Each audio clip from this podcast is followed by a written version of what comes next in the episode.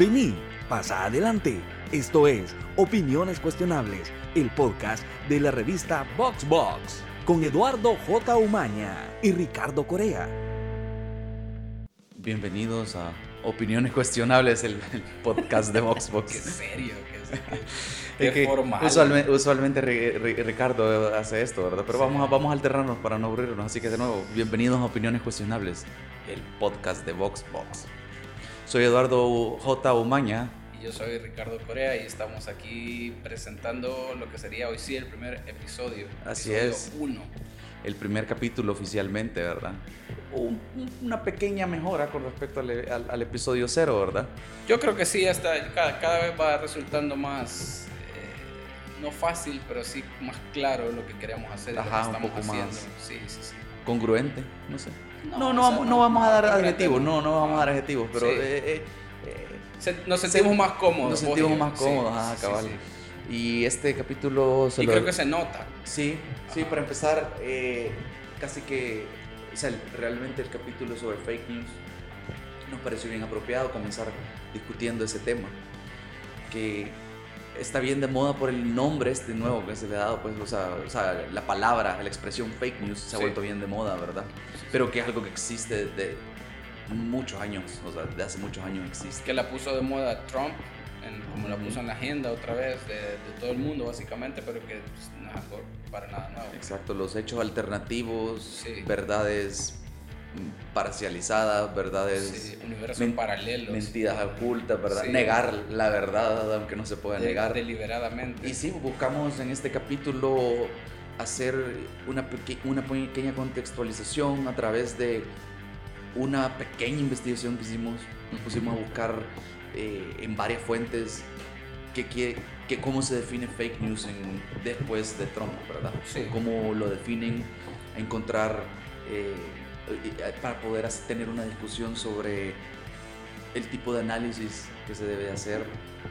Creo que bien, bien, bien sin querer, por así decirlo, terminamos también como dando algunas luces de cómo identificar un poco más fácilmente alguna fake news, porque Ujú. al final no todas se pueden identificar Y tan- como- tan fácilmente. Y como que como ya, habíamos- ya hemos dicho en, en el pasado, ¿verdad? En, los- en el capítulo de introducción, no sé si lo dijimos en el anterior, pero es, es eso, hacer las preguntas.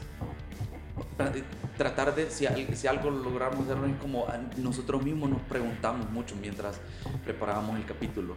Sí. ¿Cómo darnos cuenta que estamos enfrente de una fake news, verdad? O sea, cómo Para mí, por ejemplo, buscar herramientas para, para, para uno estar más consciente de, de, de no, no dejarse ir con un titular, ¿verdad? O- de la, de la realización, de la preparación, luego de la, de, de- la producción de ese episodio, por ejemplo, a mí me quedó algo que yo no sabía antes, que no a, todo el- no a todas las mentiras que pueden decirse en un medio de comunicación se le pueden llamar fake news. Fake news tienen una intención clara política, ¿verdad? Tienen, ti- ya, ya, ya son deliberadas, mentiras deliberadas. Y creo que para mí sí fue Ajá. para ese episodio fue como una revelación porque a veces un reportero puede equivocarse como cualquier otra persona, ¿verdad? sin mala intención y Sí. dar una información errónea y nosotros decimos eso es fake news. Eso es falso, pero no es fake news porque la fake news es una categoría ya establecida y si el periodista no tenía ninguna intención oculta, política, económica de por qué dar esa mentira, entonces no es una fake news. Y aprendimos, yo, yo lo que más recuerdo es, es eh, lo de reportaje circulatorio. También de cómo Porque se así repite también a la- veces, eh, es que como tú lo acabas de explicar, o sea, a veces los, la, la, las fake news se generan porque alguien cometió un error o alguien tenía la información parcializada, o sea, Exacto. eh, no la tenía completa, Ujú. digamos. Entonces, eh, sí se convierte en fake news, fake news cuando alguien más agarra eso que está desinformado porque le beneficia, ¿verdad? Exacto. Ahí ya y lo empieza a agenda. difundir ya con esa intención, ahí se convierte en una fake news. Y bueno, ya no vamos a alargar más esta introducción. Eh, escuchen este capítulo, dennos sus opiniones. En- nos pueden escribir a VoxBoxMag en Twitter, en Facebook también, VoxBox. Y en Instagram, VoxBoxMac también. También, VoxBoxMac. También nos pueden escribir en nuestras cuentas personales, la mía es arroba Sí, no Ricardo Corea. Perdón, Ajá. te, te- te- te interrumpí. disculpa. No, no, no, no. La, mi cuenta de Twitter es arroba Ricardo Corea. La Y la mía es arroba Eduardo J. Humana. También le pueden escribir a la Carla, aunque ella no sabe, no sabe nada de esto, pero ustedes escriban. Sí, cabal, Carla, Eh, ah. Carla era, la, era la editora, pero Arroba por dos años fue la, edi- la editora, ahora tres. Arroba accidental 3. Arroba accidental guion bajo. creo que Cabal. Cabal, Eh, si quieren, y putéenla. si quieren, hablamos, si quieren sí. nos pueden poner quejas, le pueden poner quejas. Sí, si no- pónganle quejas, díganle ahí que no. ¿Qué estamos haciendo con su no entender de qué le están hablando, pero. ¿Qué le hicieron a mi bebé? va de- Sí, sí, sí, ya sé. Bueno, y así más preámbulos, esto es el episodio 1, Fake News. Estas son opiniones cuestionables. No tengo ni puta idea de cómo comenzar un podcast. Creo que ninguno lo tiene, ¿verdad? Todavía no tenemos una catchphrase. Tengo, tengo el, el, el esquema de un locutor tradicional, ¿verdad? En la Sí, cabeza. Primero Hola, ¿qué tal, amigos? Ajá. ¿Cómo están? Así comienza ¿Qué tal, mi gente? ¿Qué tal, mi gente linda? Buenos días, este es el día 134 del año. Bendiciones para Ajá. todos. Ajá, Lunes. ¿verdad? Maldita sea. Así. Ah, no, en la radio no se dicen malas palabras. No, no se Sí. puede. Y aquí tampoco deberíamos decir días porque va a ser. Es cierto. No, pero. para cuando ah, quieran. no, no, yo, era un decir, hoy no es lunes. Hoy, no- hoy es cualquier, hoy es cualquier día. Bueno, pero Hoy es sí, domingo a las 11 de la noche. sí, cabal, creo que necesitamos la formalidad de una cortinilla. Deberíamos ¿Alguna frase? La, ¿Cómo? La, la, la frase esa de, de entrada. Bueno, este es el podcast. Somos Eduardo Umaña y Ricardo Corea. Estamos aquí intentando levantar. eh, intentando hacer algo, la verdad, por, por la vida, por nosotros, por el país, por todos.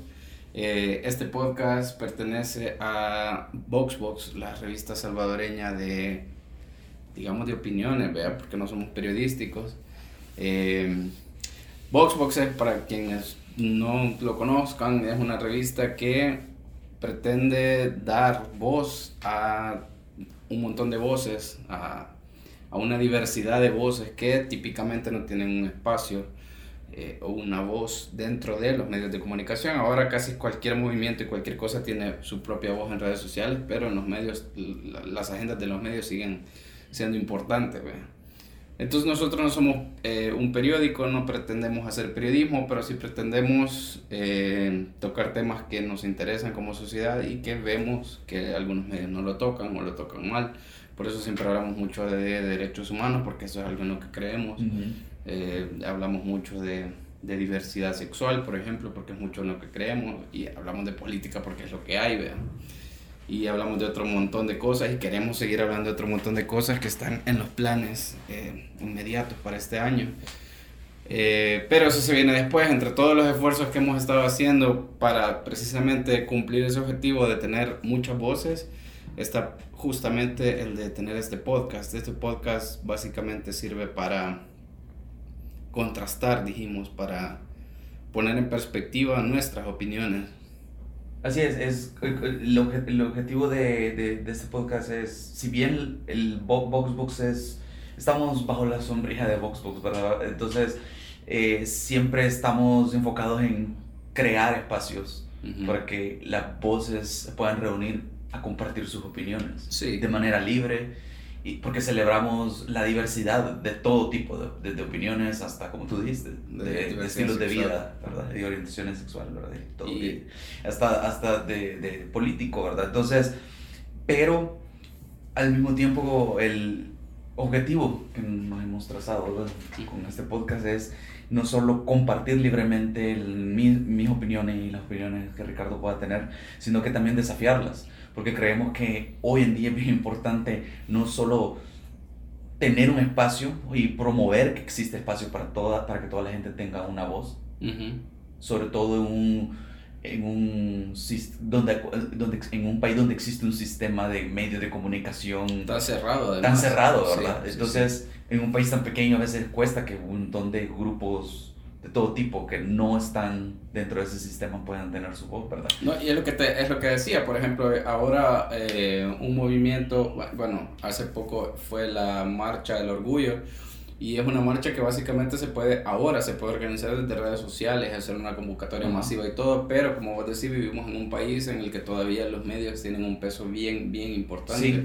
Entonces, si los medios invisibilizan a ellos, eh, a ellos, por poner el ejemplo, a la comunidad LGBT, o a la población LGBT, no sé cuál, cuál es el término, pero este, si los invisibilizan, ellos todavía pueden hacer sus cosas y ellos tienen su voz pero creo que no toda, si lo, mientras los medios lo sigan invisibilizando, el mensaje de la diversidad va a seguir teniendo como un tope bien, bien, bien, bien claro, digamos. En cambio, si los medios nos empezamos a interesar en este tipo de cosas, llegamos a más gente y puta, bien difícil porque la gente no lo acepta en este país. Eh, específicamente esto, pero poco a poco va creando algo. Y, y, los medios, ¿cómo se llama? Como de, los medios de comunicación tradicionales hasta de alguna manera son los que se encargan de perpetuar en un tipo de pensamiento. Exacto. Un tipo de opinión que ya se trae arcaica.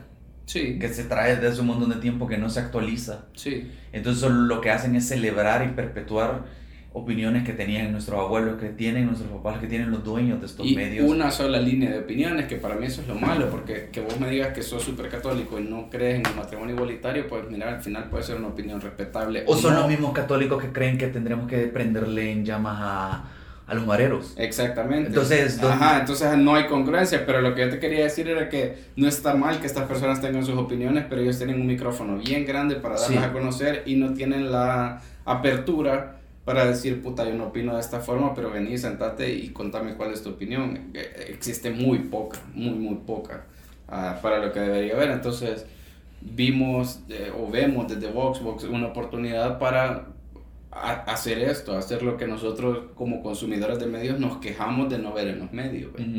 Eh, es como un...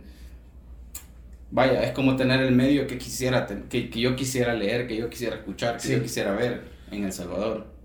Entonces un poco por esa línea nos hemos tomado. Y es, y es como, creo que el, el paso lógico, una evolución lógica de Voxbox, ¿verdad? Sí.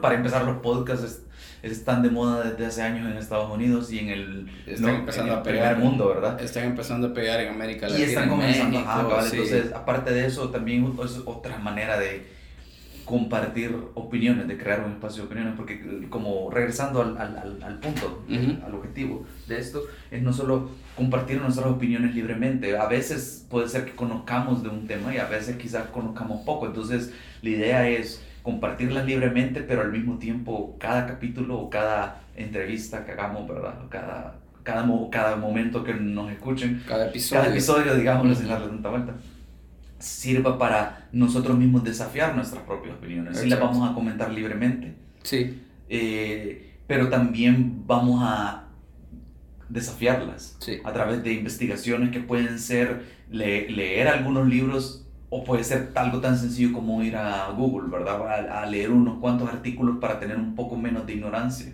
Exacto. Y, e idealmente quizás en algún momento entrevistar personas de todo tipo que tengan más conocimiento que nosotros. Entonces, eso me parece importante porque justo nosotros creemos que eso es lo que no nos falta como país en los medios de comunicación en general, en la sociedad. Entonces nosotros vamos a comenzar por nosotros mismos, ¿verdad? Sí, eh, Compartiendo nuestras opiniones de manera libre, pero al mismo tiempo desafiándolas a través de investigación, del debate con otras personas, ¿verdad? Entre nosotros, porque puede ser que nosotros no estemos de acuerdo en más de alguna ocasión. En más de algún tema. Entonces por eso también nos pareció bien acertado el que el primer tema que tocáramos fuera la fake news. Que justamente este es el... si, si todo sale bien, lo está, están viendo el título en alguna plataforma como Spotify o iTunes o, cualquier cosa. Entonces tampoco es una sorpresa, lo, están viendo, este, lo están leyendo ahorita el título. Eh, quisimos empezar con esto porque justamente es eh, donde nos donde nos afecta, digamos, donde nos, nos pega más directamente y creo que antes de empezar con la fake news, creo que es eh, justamente hacer esta aclaración, voy a decir que es, el problema es que tenemos demasiada información, pero nadie nos enseña cómo procesar esa información. Yo creo que por ahí es como el origen, siento yo, de muchos de estos problemas. Y es generacional, creo yo, ese problema, porque Bueno, es una buena pregunta, porque pensé, eh, cuando lo pensé y lo comencé a decir, pensé que era generacional, porque nosotros somos una generación desde nosotros que somos millennials hasta los centennials que ya están eh, no solo apareciendo, sino que teniendo más relevancia. Ya están entrando en el mundo laboral, digamos. Sí, estamos, estamos, estamos ahorita, en, de hace unos años hasta ahorita estamos teniendo esa abundancia de información. En el teléfono tenemos bibliotecas. Sí, eh, enteras, enciclopedias de información. Mucho más de lo que puedes consumir en tu vida. Exacto, entonces eso no era así antes. Entonces yo estaba pensando que nosotros no se nos enseña eso porque no es, quienes tuvieron que enseñar quizás son la generación anterior, nuestros papás, nuestros profesores, quizás tuvieron que enseñarnos a hacerlo, pero ahorita que lo pienso quizás ni ellos sabían cómo validar información, porque antes lo que sucedía era que los periódicos eran un medio de autoridad hace 100 años, hace... Era más difícil eh, ponerlo eh, o dudar de lo que publicara un periódico, digamos. Sí, ¿A eso te referís? Sí, era como una panacea o estaban en el Olimpo, si salía en la tele eh, un programa de televisión, digo, un, noticiero. Un noticiero, perdón. Sí. O un periódico publicado. Era santa palabra. Era, exacto, o sea, ellos lo están diciendo por algo y es claro, creo yo, que desde siempre ha habido una agenda y una tendencia. Sí. Lo que pasa es que no teníamos medios alternativos o hechos alternativos, digamos. Hechos, alternativos. Usando el, vocabulario de Trump. Ajá. Y ahora, ahora sí lo tenemos para bien y para mal. Que fíjate que yo, bueno, yo no sé si con, con esto nos desviaríamos demasiado del tema, porque queremos ya entrar como a lo que nos trae aquí, vea, la fake news. Pero por ejemplo, es bien interesante que la, la, guerra que nosotros vivimos aquí en el país, no sé, algunos le llaman conflicto armado, otro guerra civil, no sé cuál es la categoría. Algún día vamos a hacer un podcast sobre eso para averiguar, ¿vea? Pero el punto es, eh, una de las preocupaciones del FMLN, del FMLN histórico, que fue la guerrilla, eh, fue precisamente eh, establecer medios de comunicación, porque eran la forma alternativa de eh, de contrarrestar lo que se venía manejando desde el poder, digamos, el poder institucional, ahí donde salen Radio Venceremos, creo que habían dos radios más, creo que había una que se llamaba Farabundo Martí, y, o sea, es bien interesante porque estás en medio de, de, de, de, un conflicto bélico donde hay armas, donde hay muertos, donde hay entrenamiento, donde hay eh, militar y todo, y aún así tener la no, no la visión, sino tener la necesidad de crear tus propios medios es justamente para romper, porque en ese momento, precisamente la historia, eh, los guerrilleros eran tratados como terroristas, los comunistas comían niños y, mataban ancianos y los hacían jabón y no sé qué, entonces había una necesidad de contrarrestar eso a nivel informativo. Eh, pero básicamente durante la guerra, poniéndolo aquí específicamente en El Salvador, eran esas dos formas de informarte, era lo que decía la radio nacional, que era controlada por militares, digamos, y lo que decía la radio Venceremos, y vos sacabas tu conclusión. El problema es que ahora tenemos 100 canales distintos. Así es.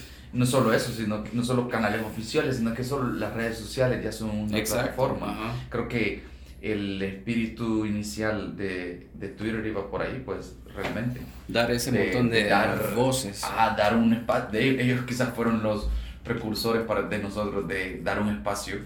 A las voces. A las voces, ¿verdad? Porque inclusive se, se volvió rápido una herramienta de países eh, con autoritarismo o, regímenes eh, opresores, ¿verdad? Sí. Que es una herramienta perfecta para organizar manifestaciones, eh, hablar, hablar o, mandar un mensaje cuando todos los medios están diciendo que está bien algo. Exacto. Entonces, y de eso hasta, hasta quejarte de tu político más odiado, ¿verdad? Aquí en El Salvador. O, o alabar al más amado. Cabal, yo siento que aquí en El Salvador se ha popularizado Twitter quizás para bien o para mal, pues por culpa de Nayib, ¿verdad? Sí, yo creo que sí. Yo, yo que tengo años de estar en Twitter, o sea, tengo mucho tiempo de tener la cuenta, ¿verdad? Sí. Fui bien early adopter a, la hora de abrirla. Me he fijado como cada vez veo que hay más, más, cantidad, más cantidad de gente salvadoreña no, hasta mi mamá tiene cuenta en Twitter. Ah. No tuitea nada, pero él pasa pendiente de que. Ese es el medio de comunicación directa con el presidente ahora. Básicamente. Bueno, pero si querés entremos directo al tema. Creo que lo primero. Yo, yo creo que está un poco de más, pero. Definamos qué es o qué nos referimos como una fake news, que lo hablábamos justo antes de empezar. Eso es interesante porque si, si yo te hubiera contestado antes de que nos entráramos a investigar un poco, Ajá. hubiera tenido un, un, un concepto un tanto vago de fake news. Ok. Porque es fácil decir fake news y Sí. creo que eso inspira no solo eh, esta discusión, sino que, bueno, digamos esta discusión porque no hay que darle tanta vuelta a que estamos haciendo este podcast porque ya lo están escuchando. Sí, cabrón. Pero este tema lo mon- a mí me inspiró un poco cuando lo, lo- nos, pu- nos propusimos. Cuando lo planteamos. Cuando lo planteamos, fue eso, de que a veces la gente ocupa bien a la ligera el término de fake Ah, news. sí. Entonces, si yo tuviera que contestar antes de haber leído algo, yo te hubiera dicho que quizás hubiera, lo hubiera, hubiera ocupado un sinónimo para describirlo, hubiera dicho que eran noticias falsas, solo tra o traducir Una, tradu- una traducción, ajá. pero sin entrar en tanto detalle de qué tipo de origen tiene, que, que- que hay diferentes tipos, qué origen puede tener. Para empezar, que son una categoría, porque yo creo que eh, un medio de comunicación, digamos un medio de comunicación tradicional, un periódico, podría difundir no- noticias falsas que no necesariamente son fake news, porque podría ser un error involuntario, Ajá. una falta de investigación del periodista, o a lo mejor le dieron información falsa y no hubo buena corroboración. Es decir, pudo- puede ser un- una noticia falsa que responda a, a, a un problema de cualquier índole, pero que no tenga la intención deliberada de ser fake news. Ajá. Que esa es una de las condiciones principales de una fake news. Siempre pretenden ser una fake news, siempre tienen como objetivo desinformar. No es lo mismo decir mentiras porque vos ingenuamente la Sí, creíste ese- o Es, desde el punto de vista del medio. Ese es un Ajá. punto bien, una diferenciación bien importante, creo yo, que la intencionalidad de una fake news, porque fake, fe- de una fake news, porque el, el mejor ejemplo y quizás el, el político que más ha popularizado el término, Donald Trump, Sí, 2016. sí, y, y desde la campaña inclusive, Sí, eh, ahí uno basta googlear Donald Trump fake news y hay tantos reporteros y medios gringos que han abordado el cómo él trata eso y de manera simple Vox Media tenía un artículo sobre eso donde hacía esa señalación de que básicamente él en un tweet casi que lo dijo sin querer ok. que para él realmente las fake news son todo, toda noticia de cualquier medio que no le favorece. Exa- Ahí entonces ya va entrando en algo que podríamos llamar una definición, al menos de su lado. Ajá. porque ya lleva el componente ideológico. Porque digamos, para, para, para, para nosotros, para simples mortales, una fake news podría ser una información que nos estén dando y que no se corresponda a los hechos, que no, que no hayan hechos comprobables en lo que nos están diciendo. Pero para él ya lleva el, el carácter ideológico de si me favorecen o no. Y Ajá. que justamente eso decíamos, las fake news no son nuevas y quienes más las han utilizado a lo largo de la historia han sido precisamente los, los que ostentan el poder, los políticos. Sí, entonces, si vamos a, a- a definiciones que, que encontramos, ¿verdad? Sí, Eh, esta me pareció bien interesante, la leí en Wired. Es las noticias falsas, bueno, fake news, si lo, si lo traducimos, las noticias falsas son también conocidas como noticias basura o pseudo noticias. Es un tipo de periodismo o propaganda amarillista que consiste en desinformación deliberada deliberada, esa es la palabra clave. Exacto. Ujú. o engañosa a través de los medios de, de noticias tradicionales. O sea, pueden ser impresos y ahora también digitales, ¿verdad? Creo que el- la, la, la, la parte clave ahí es desinformación deli- deliberada. Deliberada. Y a mí me pareció bien interesante esto y lo estábamos hablando antes de comenzar a grabar, que es propaganda en algún nivel y es propaganda amarillista. Desde, ese, desde Sí. esa definición podemos darnos cuenta que si vemos en la historia el- la idea de crear desinformación y transmitirla como información, vendiéndola como información Ajá. real, es algo que realmente no es nada nuevo, ¿verdad? No, claro, ajá, siempre ha existido. De hecho, yo también traía una definición, no la voy a decir toda porque es bien parecida a la que acabas de decir, del periodista Marc eh, Amorós, periodista español, que ha escrito un libro sobre la fake news, o sea, se ha puesto a investigarla, pero digamos que básicamente lo que acabas de decir, pero me parece interesante un, un punto que él destaca y es la noticia falsa tiene siempre un objetivo. Este puede ser económico o ideológico. porque esa es otra cosa interesante. Aquí no siempre tiene un objetivo ideológico. Y él en esta conferencia que, que, tiene una, es, este periodista Mark Amoros tiene una conferencia en YouTube en la que habla justamente de la fake news y él pone un ejemplo que me pareció interesante desde el punto de vista económico, porque creo que es el que menos se entiende, es el menos común. Eh, una investigación eh, de, no sé cómo se llama, Big Data, no sé cómo se llama, que se Yo creo que es, es, el tipo de términos que se pueden usar, son anglicismos, creo que se usan así. Yo creo que sí, porque es como un nombre propio. Ajá. Eh, pero, pero, pero lo que quiero decirte es que hicieron esta investigación respecto al, a la campaña presidencial en Estados Unidos, precisamente la de Trump, y se dieron cuenta que la mayoría de fake news, porque puta, en esa campaña sí hubo fake news, pero es decir, ya no, eh, la mayoría de ellas venían de un lugar, puta, pero eh, remoto, de un pueblo de Siria, una cosa así. Entonces investigaron, llegaron, dieron con el tipo que tenía montada su red de fake news y, y, le preguntaron como, ¿por qué estás haciendo esto? Y él dijo como, porque me da un montón de dinero, era como 5 mil dólares al, al, mes, que me imagino que ahí, bueno, aquí en El Salvador también es un montón, pues. Entonces le preguntaron, ¿y, ¿y por qué todas tus fake news van en función de favorecer a Trump? Dijo, porque son las que más pegan. Intentamos al inicio favorecer o fake news que dejaran bien para Hillary y no jalaban, no pegaban. Y el, a la persona esa que encontraron. Ajá ¿Quién era? Era como... No, era un, era un bicho de, yo, yo que sé, 20, 21 años que encontró alguna fórmula, alguna forma de viralizar cierto tipo de contenido a través de Facebook, de Twitter, y, y así se... Y, lo monetiza el contenido y te está cayendo un montón de dinero y lo estás haciendo. Y, y, y, y, su respuesta en algún momento fue algo así como a mí, o sea, yo vivo en Siria, a mí no me importa que Trump gane. Entonces ese, ese es el otro objetivo. Él estaba deliberadamente desinformando pero su objetivo no era ideológico, a él no le importaba quién ganara, su objetivo era económico. Ajá. Que eso es lo que vemos mucho en El Salvador, hay un montón de, de páginas que buscan viralizar y no les importa. Y como siempre El Salvador está a pasos atrás, ¿verdad? Porque también en el video que me pasaste, que creo que era de BuzzFeed, ¿verdad? Creo que sí, ah, del rey del The King of Fake News, creo que se llamaban. Cabal, que van a visitar a México o un tipo de apellido Merlos. Sí. Que tienen básicamente como que es una mini maquila. Exacto, ajá, ajá. Así en la casa. Haciendo memes, haciendo hashtags, y, haciendo... Y lo más interesante es que llegó este tipo, este, este periodista. Sí, el de BuzzFeed. De, BuzzFeed, y me impresiona todavía de que de paja en paja se convirtió en un medio semi o pseudo respetable. Yo creo que tiene buena... Sí, porque empezó como lo más bajo de los bajos. Llamémosle respetable, ¿verdad? Que la división de BuzzFeed de noticias es respetable. O, o, sí. o, digamos, respetable. ¿eh? Sí, sí, es Tiene bueno. Por ahí va. Cabal, por ahí va. Ajá.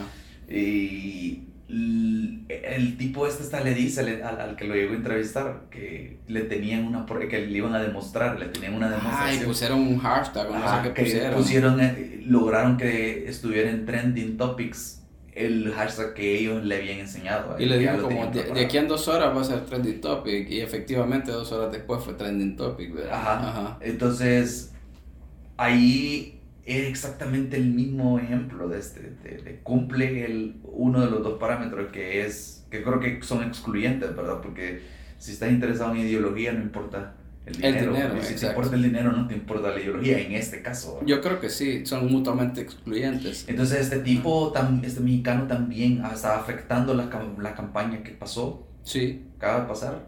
Y él dice que se pensaba retirar cuando, después de la otra elección. Después, él dijo seis años después y todavía hay una frase que me llega que dice, solo voy a poner al siguiente presidente. Ajá, exacto. Entonces, y, él, y, él, es un mercenario porque no le importa. La exacto, Entonces, mercenario. Así como pasó eso pues, en Estados Unidos y algo que me llamó la atención también en lo que leímos fue que el...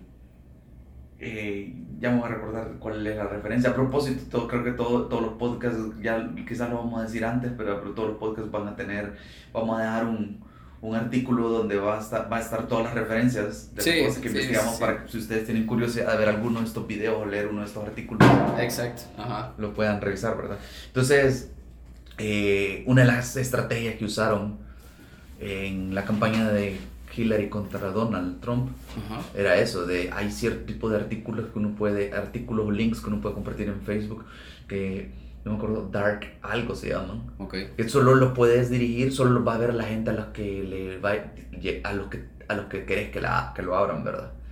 Entonces no, no, son como quizás no están... Que no es ahí donde entra todo el, el, el, el despije que tuvo Facebook, Ajá. vender información y... Sí, porque también están teledirigiendo como... Así como pueden personalizar tus anuncios, los anuncios que te salen. Así personalizaban las noticias. Y eran noticias, eran fake news que real- inclusive eh, mo- desmotivaban a grupos de afroamericanos a, a votar por Ok, ejemplo. ajá, ajá. Que- Porque estaban en zonas difíciles, entonces te vendían idea de que era muy peligroso ir a votar porque sabían que ese grupo de gente iba a votar por Hillary. Ajá, ajá. Entonces, todo ese montón de cosas que se pudieron hacer, ¿verdad? Y ese, ese, ese era quizás Facebook ganando dinero como intermediario, ¿verdad? Pero los que hicieron esos anuncios claramente tenían una... Los que No les importaba ganar dinero, les importaba ganar una elección. Exactamente, entonces el- yo creo que de alguna manera establecemos eso, ¿verdad? De que son noticias deliberadamente desinformativas Sí, y que tienen uno de estos dos objetivos.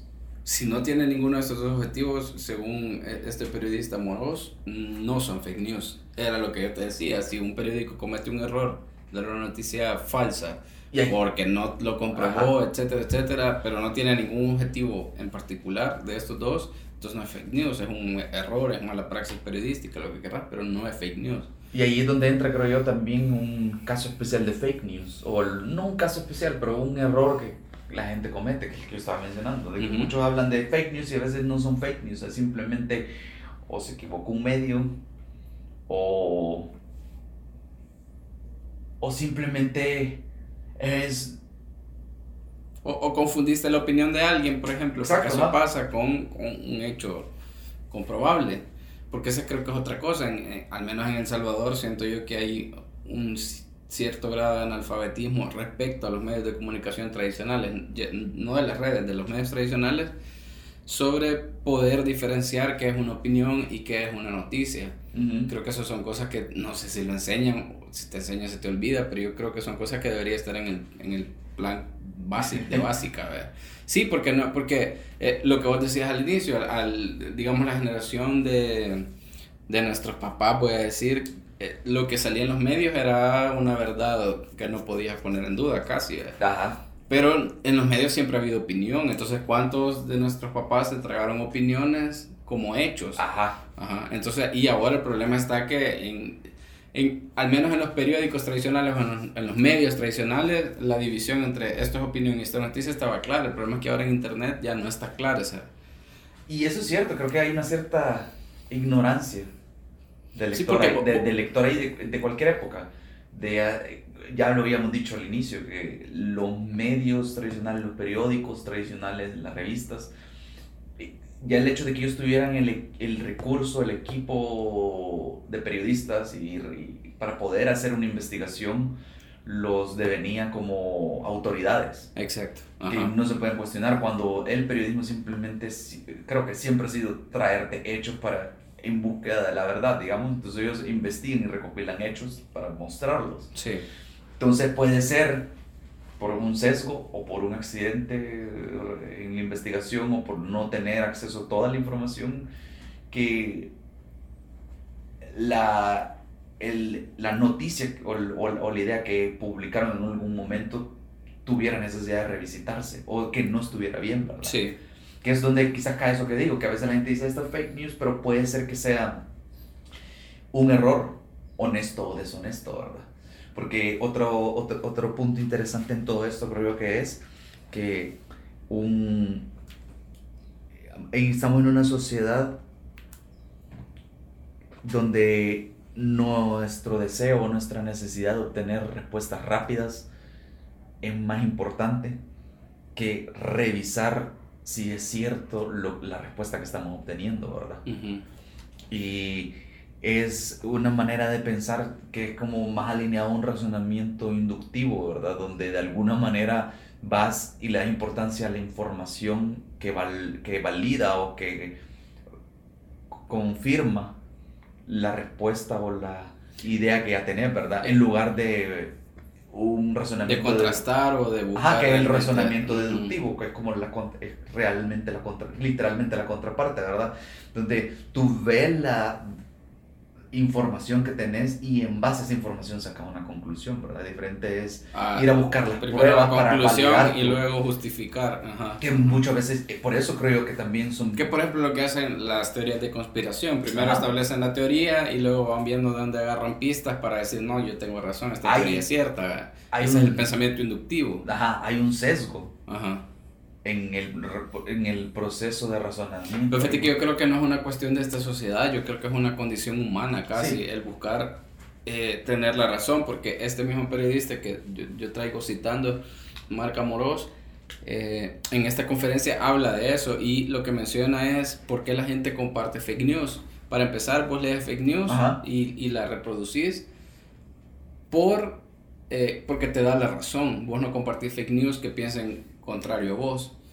Y eh, la compartís para que la gente que está a tu alrededor también te dé la razón. Entonces al final, desde el punto de vista de quienes lo, lo consumen, digamos que la explicación a la fake news viene dada por estar buscando constantemente ese, creo que se llama sesgo de confirmación. Ajá. Ajá, toda la gente piensa igual que yo, entonces yo tengo la razón, entonces lo que yo digo es verdad. ¿verdad? Ajá. Exacto, yo creo que ahí entramos en, en algo bien interesante que es, eh, hay, puede ser que hayan varios, pero al menos nosotros aterrizamos en tres puntos principales de por qué es que se proliferan tanto las fake news hoy en día. Y uno es ese, justamente el sesgo de confirmación, porque usas Facebook, usas Twitter, vos tenés un megáfono, un micrófono para que se escuche tu voz. Figurativamente, porque realmente Sí. estás escribiendo. Bueno, Claro. hoy también puedo poner video, ¿verdad? Pero Sí, es el también. punto. ajá, ajá. El punto es que- un podcast. Ajá. Entonces tenés espacios digitales, plataformas para eh, hacer de manera, de manera egocéntrica, tener tiempo de que te escuchen, ¿verdad? Sí. Entonces ahí donde tenés que eh, se está popularizando Twitter acá, muchos años después de que lo fundaron, muchos años de que ya fue relevante en elecciones en otros países y todo eso, ¿verdad? Y la gente muchas veces lo ocupa eh, y veo esas como tendencias que veía yo antes de parte de gringos, de como, dale, como, cómo lleno este espacio, cómo, con, estoy hablando solo en esencia, ¿verdad? Cómo lo lleno, ¿verdad? Y mucho es opinando Ujú. de un montón de cosas que, o que pues todos tenemos opinión y como dice, no es, no es raro que alguien escriba en Twitter todos los lunes de que nos vamos a quejar hoy, ¿verdad? Ajá, ajá. O, hola Twitter, ¿verdad? Buenos días Twitter, de que nos vamos a quejar hoy, ¿verdad? Ajá. Porque eh, así se siente muchas veces. ¿A quién le vamos a Como- tirar mierda ahora? O sea, si Ajá. es, ajá, cabal, si hacemos alguna, si hacemos mierda o una mierda es porque le hicimos y no le hicimos es porque no lo hicimos, ¿verdad? Sí. Entonces, al final siempre hay algo de que quejarse. Y muchas veces me pasó este fin de semana que yo vi a alguien bien de- despotricando en contra de una de las políticas de Nayib Bukele y un medio había publicado una noticia y ¿cómo se llama? Con una foto que no tenía nada que ver, era una foto vieja de hace dos años. Ok. Entonces, la noticia era sobre unos, unos pandilleros que habían hecho un asalto el viernes y que habían sido, potencialmente habían sido capturados el día siguiente, el sábado. Eso, la gloria. Ajá. Ah, ok, ajá. Entonces, él estaba convencido de que todos los medios que estaban publicando esa nota estaban mintiendo, de que no lo habían capturado. O sea, la imagen era imagen de referencia. Sí, solo porque, Ajá. solo porque yo no, bueno, no puedo asegurar por qué lo, lo dijo él, ¿verdad? Pero, pero lo, el punto donde él, el medio perdió la, la, el prestigio de parte de él fue eso, de que él, tenían fotografías que no eran de lo que estaba sucediendo. Entonces, desde ahí él dijo, ah, esto... Todo es mentira. Entonces, yo ya pensando en este tema, me fui a investigar, ¿verdad? Porque dije, bueno, sí, pues, eh, yo ya sé que a él, y yo particularmente, no solo a él en general, porque na- no- nunca vamos a tener las mismas opiniones con todos, ¿verdad? sí. Y yo con él, yo siento que eh, particularmente con él y con ciertas personas que yo sigo en Twitter, yo ya te lo he comentado, que a mí me gusta seguir gente que es- tiene opiniones bien diferentes a las mías, Sí, que a veces me enoja y es un poco de masoquismo de mi parte, pero me ayuda a calibrar. Es Porque bien si, necesario. O sea, si, sí, si sí, tú sí. seguís solo a la gente que confirma tu sesgo.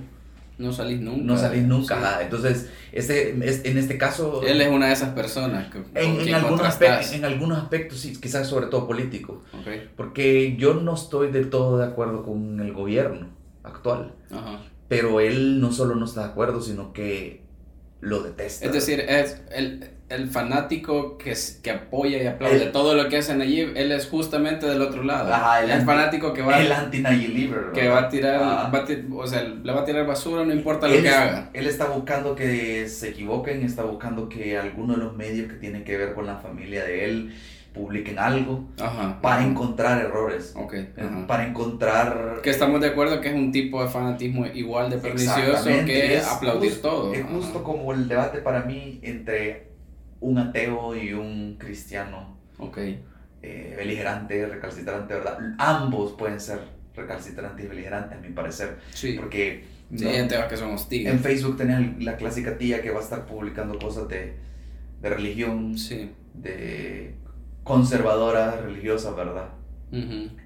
Y te va a batir. La- todos hemos tenido ese contacto en Facebook, en Sí, Twitter, todos tenemos a esa tía. cabal. Pero si un ateo se pone a predicar, So- sí, eso también me, él eso también caga termina batiendo. sí, o sea, sí, se, sí. se pone a predicar sobre ciencia, sobre no creer en la religión. No, también. o, o- o la misma presunción, o sea, es bien chistoso en este caso en particular, la, por ejemplo, la gente religiosa por lo general es de la idea de si vos no crees exactamente en lo que yo creo, te vas a ir al infierno. ¿vea? Ujú. Esa es como la parte fanática, pero del lado del ateo es básicamente cualquier persona que no sea ateo es un pendejo. Exacto. Rete No, tu- no, tiene, no tiene capacidad cerebral para analizar y yo puta, yo conozco un montón de cristianos que sí la tienen, Exacto, o sea, ajá. eso no es, no es un parámetro, es fru- fruto del mismo fanatismo y Ujú. lo que le pasa a tu amigo. Ajá, cabal, entonces. Nayib. Ajá, entonces él es, es cabal y eso me parece interesante. No solo, y no solo él, eh, no solo, a pesar de que no hemos mencionado un nombre porque tampoco vamos a bañar a, a, a alguien. ¿verdad? Pero eh, yo lo menciono porque lo leí y me llevó a investigar sobre los artículos que le había compartido, pero de cualquier forma no es el, una- no es el único salvadoreño que está inconforme con que Nayib sea el presidente. Y hace eso precisamente. Y no es la primera vez, los areneros lo han hecho por 10 años, siempre buscando que el frente fallara y todo eso. Bueno, y al final se volvió en realidad la, pro, la, la el, el, ¿cómo se el llama? deseo de los El, areneros. el, el- el- el- el presagio, la, la, la- ¿cómo se llama? La, y la, la profecía, la, cagando la- mucho. la profecía, ¿verdad? Auto. Oye, auto- pero ahora mencionas al FMLN también, por ejemplo, y para mí el FMLN también es, es paradigmático en esto porque durante la campaña, no sé si a vos te pasó, pero a mí me dio la impresión de que el FMLN en 10 años no había hecho absolutamente nada bueno, pero ni una cosa, nada, nada, nada. Y de repente empezás a, a- a escuchar comentarios, a mí me pasó, de repente empecé a escuchar comentarios de gente que ha estado cerca del partido y todo, y habían un montón de cosas que estaban bien. Y yo no sé si fue, bueno, sí, fue un error de comunicación de ellos, pero a ellos también los absorbió esa misma dinámica de, del- del- del- de, creo yo, ya no la fake news, sino esta dinámica de la posverdad, en la que ya no sabes, eh, simplemente ya no sabes diferenciar qué es verdad y qué es mentira. Ajá. Y entonces no podés, eh, durante la campaña específicamente, es que no podías porque no estaba, digamos que no estaba bien visto, a menos que fueras del partido que trataras de se- enseñar cosas buenas, como que se volvía una opinión aplastante que el FMLN era una mierda y que no habían hecho nada bueno. Entonces, digamos, una persona como vos, como yo, que decía, no, pero el FMLN, puta, arregló tal cosa, ah, ya estás de no sé qué, ya te dieron tu hueso, ya sentiste Ajá. que no sé qué, y te criticaban. Es parte del problema de El Salvador, que no se puede opinar diferente porque ya, ya te tachan. O sea, si, si yo tengo algunas ideas sobre liberalismo o libertarismo, sobre capitalismo, ¿verdad? Que, Sí. que aquí no se está empleando de la manera como en conceptos, ¿está? ¿verdad? Pero se habla de eso con arena, ¿verdad? Si yo tengo algunas ideas por, basadas en hechos, pero es, ah, ya, como ya soy arenero o ya no me importa la gente, ¿verdad? Es como que bien binario, tienes que ser uno del otro, ¿verdad? Yo creo que eso, lo- eso tiene al país un poco en caos ahorita porque no hay ya eso de binario y ese, ese concepto binario desde un punto de vista político ya no existe, ¿verdad? Sí, no, ya no. Entonces, el, el- algo que promueve eso es que tú buscas, ya sea quien sea, ¿verdad? Vas a, vas a buscar noticias, tweets opiniones o hechos, entre comillas quizás, va a buscar lo que sea para confirmar que para confirmar tu opinión de una manera bien, como dijimos, inductiva, ¿verdad? Como va a detenerte. O puede ser que tu feed de Twitter, de Facebook o de donde agarras tus noticias va a estar lleno de cosas que confirmen, medios que confirman tu opinión siempre. Sí. Y en este, e, e, e, ese deseo bien humano de querer tener la razón, de querer validar tu punto, de querer creo que no ni anidarte en tu punto de opinión. Lo que la verdad es que es bien difícil cambiar la opinión que uno tiene. Yo creo que también ahí juega eh, un poco el cerebro, creo yo, una, una, una cuestión de, no sé, hasta evolutiva, de es mucho más difícil, es mucho más fácil que yo reconfirme una idea que ya tengo a cambiar esa idea que ya tengo. Creo que es una cuestión que lo ha analizado la psicología evolutiva, una cosa así. hay mucho, no, solo ese sesgo de confirmación, sino que existe un montón de eh, ¿cómo se llama? Sesgos cognitivos. Sí. Eh, en Wikipedia una vez me estuve a leer, hay una lista larga de sesgos cognitivos que uno tiene, o sea, de, recordar al, cosas intrascendentes. Ajá, o recordar mal una cosa y creer que es cierta solo porque así la recordaste, Entonces, hasta cabal, así me lo enseñaron en el colegio, así se hizo siempre ese tipo de cosas, ¿verdad? Entonces, el sesgo de confirmación es lo que creo que una de las cosas que más bien, ayuda a que se proliferen un montón las fake news. Y el problema de eso es que entre opiniones y entre tu gana de confirmar tu sesgo o tu opinión, vas a favorecer un montón de fuentes que no son reales o que están diseñadas justo para confundir o engañar. Exacto.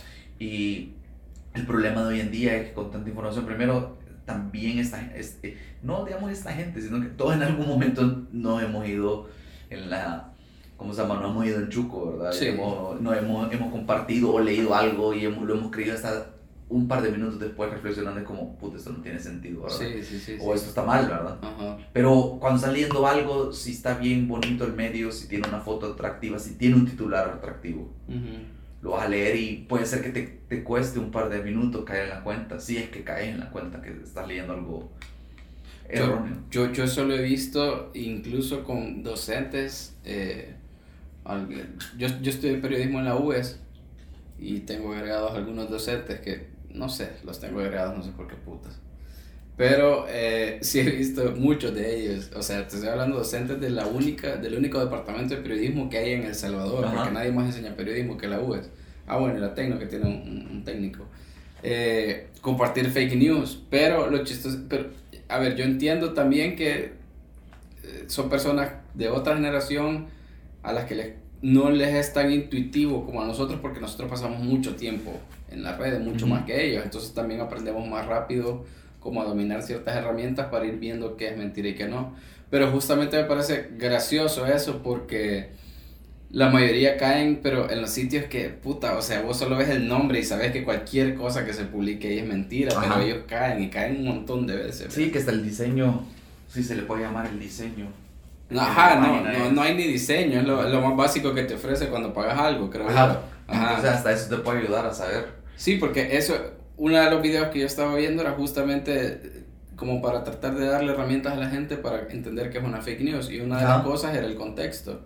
Mm. Entonces, entonces, por ejemplo, hay, puta, hay sitio web con Blogspot, por ejemplo, que vos lo ves y es un sitio web antiquísimo, parece de hace 15, 20 años. 1999. Ajá, algo así parece. Vos lo ves, a mí de entrada no me da buena espina cualquier información que hay ahí. Y luego hay otros detalles como la ortografía, como que parecen detalles bien estúpidos, pero que realmente te dan un medio serio. No es que no va a cometer errores ortográficos, pero no va a tener tantos errores ortográficos. Ajá, y, o, otro clásico de, de ese tipo de medios es que las noticias son dos o tres párrafos. Eso también, eso está pasando un montón. O sea, bien corto, o sea, el contenido es bien corto por lo general cuando son fake news. Porque están sacándolas como que son pupusas. Sí, sí, sí, pues porque no tenés tiempo de elaborar nada. Exacto, por eso es la mala ortografía, mala redacción, un diseño pobre, porque eso es lo que decía este Merlos, el rey de los memes, el rey de la fake news en México. Eh, la estrategia de él es eso, es crear dice él, 400 sitios, ¿verdad? 4000, 4000. 4000 eran. Sí, 4000 eran. Entonces, que va, que él, eso me pareció bien interesante, que la segunda razón, la segunda, es un, un segundo punto, que por qué se proliferan y por qué también es complicado determinar que son noticias falsas, porque no solo estamos tratando de definirlo ahorita, sino que poco a poco vamos también tratando de ver ¿Cómo identificarlas? La, vamos a la estamos tratando de definir en este debate también para tratar de, no, comenzando por nosotros, iluminarnos de cómo identificarlas más. Sí, sí, sí. Más fácil o cómo, o cómo evitarla, cómo evitarla, ¿verdad? y es un punto complicado porque es el reportaje circulatorio. Ok. Donde eh, en, ese está en la, en la, creo que es TED Talk, pero es como una clase, TED Ed. Ah, sí, sí, sí. sí. Es de las TED Talks, hay, hay, hay, hay, ¿cómo se llama? Eh, son como clases de TED. Entonces, él básicamente dice que un medio A publica una noticia falsa, errónea o lo que fuera, ¿verdad? Una fake news. Ajá, una fake news y luego el medio B la publica, la republica, digamos. Sí. Y luego el medio A dice, esto es cierto porque miren, otro medio me está citando. Ah, ok. Entonces, está bien interesante. Ese, e, e, e, el concepto que este tipo, ¿cómo que se llama? Noah Tablin discute en esa TED Talk. Ajá. Es, ese, es basado en ese concepto de reportaje circulatorio, ¿verdad? Donde muchas veces se publica una noticia con un error en, aquel, en el momento en el que lo definió era, un error una, o una fake news ahorita, ¿verdad? Y la, se valida porque un montón de otros medios la comparten. Sí, ya lo encontrás en un montón de lados. Exacto, entonces muchas veces, y él cita, él cita eso, de que a veces sucede con medios parecidos como The Onion, ah, son noticias, o puede ser... Mm, eso, es, eh, eh, es parodia periodística, que es otra cosa. Exacto, como a veces a veces en Voxbox lo hacemos, que hay, hay algunas notas que son bien sarcásticas. Sí. Y que las personas que ya conocen la revista saben que es sarcasmo, ¿verdad? Entonces, sí, eh, hay a veces, yo, yo ya he visto que hemos redactado, en la redacción se ha hecho, ah, se, se, cita a un político, ¿verdad? Pero por el contexto es claro que es, una broma, porque lo que está diciendo es demasiado ridículo, ¿verdad? Sí. Pero algunos medios puede ser que lo vean y no sepan cuál y lo retomen, y luego se, se, viraliza y eso ya se da por sentado. Y a mí, a mí lo que me parece preocupante de eso es cuando pasa con wikis. Porque... Mm, con las fandoms. Ajá, y, comenzando por el, Wikipedia, el wiki, que sí, Wikipedia, ¿verdad? Eh, es que si...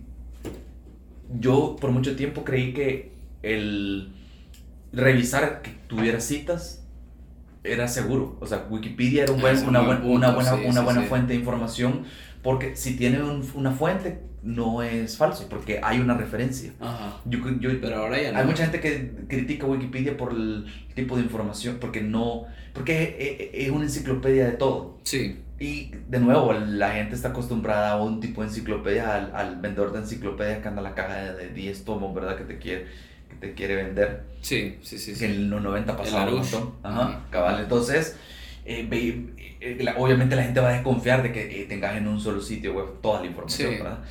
Pero yo lo defendí mucho porque, y todavía hay, hay papers y hay científicos o gente de la comunidad científica que pues defiende eso porque le invierten tiempo a compartir. A Wikipedia. Pero yo creo que una prueba bien segura era revisar las fuentes y ya está. Pero en, bajo este reportaje circulatorio a propósito o sin querer, puedes poner un medio que reportó una noticia falsa y, queda citado. Entonces, eso se vuelve más complicado cuando ya tenés esa, esa anidación de, de, de, links donde... Es más difícil rastrear lo peor la mentira o lo que sea. lo peor es que eso, esos son esos backlinks.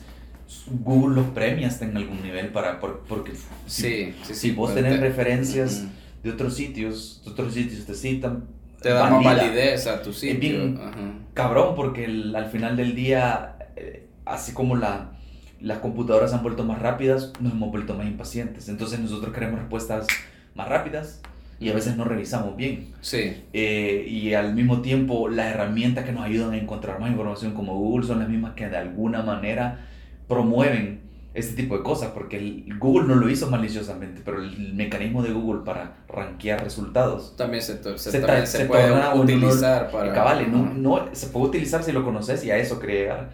Puede ser por accidente, que eh, sin querer sucede, ¿verdad? O como lo ocupa este rey de la fake news en México. Manipulándolo deliberadamente. Él citó el concepto de, de, de, reportaje circulatorio sin conocer el concepto. Porque eso es lo que él hace. Él hace 4.000 páginas. Las 4.000 páginas hacen una misma noticia con un poquito de diferencia, ¿verdad? Ajá, ajá. En su redacción, si se le puede llamar redacción. Sí. Y la comienzan a compartir. Entonces cuando la compartís, tiene dos objetivos. De que se prolifere rápido. Y se prolifere rápido porque no sabes dónde comenzó la mentira. Sí. Es como el, el teléfono es compuesto o, el chambre, no sabes dónde comenzaron. O sea, y es el poder, y eso me parece bien interesante. A veces la gente que hace no necesita ser académica. Si, aprende a hacerlo. Como este dicho. Ajá. Porque sin ganas de ofenderlo, pero realmente no se ve como un académico, se ve como alguien que encontró un... Una minita de oro. Ajá, exacto. Y yo no sé cuál es el tercer punto que tenés, no sé si es lo que voy a decir ahorita, pero eh, otra característica que yo encontré que creo que va más o menos por esa idea del reportaje circular es cuando diferentes medios citan pero exactamente la misma, las mismas palabras de, de las mismas fuentes. ¿No te, te ha pasado? A mí me pasó hace como tres años eh, que, bueno, yo, yo no trabajaba en medios ni nada y, y obviamente con el pasar del tiempo he aprendido mejor a, filtrar esas cosas, pero recuerdo que no la, no la compartí, pero estoy a punto de compartirla, una historia de un tipo que se había perdido y que a través de, de la, del, del, Google, del Google, Maps, lo había logrado rescatar porque había escrito SOS, una cosa así. Entonces yo lo vi, puta, qué historia tan, tan, tan, tan, tan interesante. Eh, qué, vergüenza, qué vergüenza la tecnología, qué vergüenza, la era en la que vivimos. Sí, sí, sí, qué, qué bella esta época. No, y entonces estuve a punto de compartirla en mis redes, pero dije, puta, aquí hay algo que no, la voy a buscar, y entonces la busqué en un montón de lados, y lo que pasaba era justamente eso, aparte de que estaba la misma información, la cita, por ejemplo, era exactamente la misma, porque supuestamente el tipo, después de que lo rescataban, daba, daba como palabras a la prensa. Ajá pero en ningún lado aparecía ningún otro tipo de, de comentarios ni nada. Pues vos sabés si vos sos famoso, presidente o lo que sea, llegás y hay 20 periodistas preguntándote cosas, seguramente te van a preguntar cosas distintas o van a recoger eh, tus palabras, pero diferentes palabras. Sí, ajá, no pero no, exactamente las mismas palabras y entonces ya fue como, puta, esto sí está bien raro. Y después encontré la misma noticia ya desmentida. Alguien decía, no, esta es, una, esta es una fake news, no sé qué. Yo supongo que por el tipo de noticia era más del tipo de hacer dinero. No, y, por, y, sin querer, fíjate, o sea, eso, eso, eso es eh, un ejemplo, otro, otro ejemplo de cómo, de, o cómo detectarlas, o cómo se ven, ajá, ajá. o cómo se proliferan, el por qué, por qué se proliferó con la misma cita en todos lados, ajá. porque, no sé si le la, la, la, economía del periodismo en la que vivimos ahora, ¿verdad? Donde por la misma necesidad de publicar primero y publicar rápido, medios hasta inclusive respetables en, en, El Salvador, ¿verdad? Sí. Caen en esa, en El Salvador y quizás en el mundo, caen en ese problema de tienen una cuota quizás de artículos, de notas, de noticias que, que hacer, ¿verdad? Entonces a veces lo que hacen es agarrar, ah, bueno, agarremos de la prensa gráfica, agarremos del diario de hoy, ¿verdad? Porque son los que tienen más recursos, entonces eh, lo cuentan de una manera similar y es la, eh, quizás el otro punto que yo tenía, que por ahí va, de, de, de el problema también es la proliferación de medios digitales. Ese es el tercer punto. Ajá. Que ya, ya ahí con lo que tú estás tocando podemos saltar a ese, a ese punto. Porque cabal es es la, la misma rapidez o, o impaciencia de, de, consumir o de cumplir con esa cuota o de ser el primero o de tener los clics para poder hacer dinero con la publicidad que tenés en tu página, en tu periódico, en tu medio digital, te lleva a, ¿cómo se llama? A, a poner cualquier cosa sin investigarla bien o a inventarla inclusive, Porque ya eso, eso, no es, eso no es reportar y estoy seguro que muchos medios acá es una sala de reacción, gente solo viendo qué publicaron los otros medios y luego volviéndolo a publicar, ¿verdad? Sí. Como aquí en El Salvador no hay leyes para joder a alguien que te quita tu foto. Ah, de, de, de copy. ¿Verdad? no. Mm, yo creo que sí hay, pero no vale. Sí, chonga. Cabal, cabal, vale verga, ¿verdad? Entonces, eh, e- eso no, no ayuda definitivamente. La, la, la, la- necesidad de tener los clics o el clickbait inclusive, que creo que es otra, otra parte de eso de los medios digitales. Por un lado es la necesidad de estar sacando información continuamente, ¿verdad? Eso entra en el objetivo que vamos en lo económico, creo yo. ¿eh? Ajá, cabal. Ajá, Y, y, y, y por otro lado es, ¿cómo se llama? La otra cosa que estaba diciendo, no, no. Se te fue la onda. Se, se me fue la idea. Eh, no, yo lo que, lo, lo, lo, lo que estaba pensando era, puta, hay un montón de páginas y de, y de canales en YouTube y todo que te dicen cómo identificarlo. Yo creo que estas tres cosas son eh, como grandes rasgos para identificar qué es una fake news. Ajá. ¿Cuál, cuál era la primera? El sesgo de confirmación. No. Que hay que, hay que tratar de, de, de chocar con ideas que, no- o de personas en, en redes que no sean, que no piensen igual que nosotros. No, tiene- no te va a hacer daño, no tiene nada de malo que leas a alguien que piense distinto a vos. ¿vea? Exacto, o sea, sí. Eh, Desde un punto de vista político puede ser también. O sea, mi, Sí. mi, mi, mi filosofía, y eso sería una, una pregunta interesante, una encuesta interesante que hacer, ¿verdad? ¿Por qué sos de derecha? Ok, O, sí, o- es una buena pregunta. ¿qué- sí. o de izquierda, ¿verdad?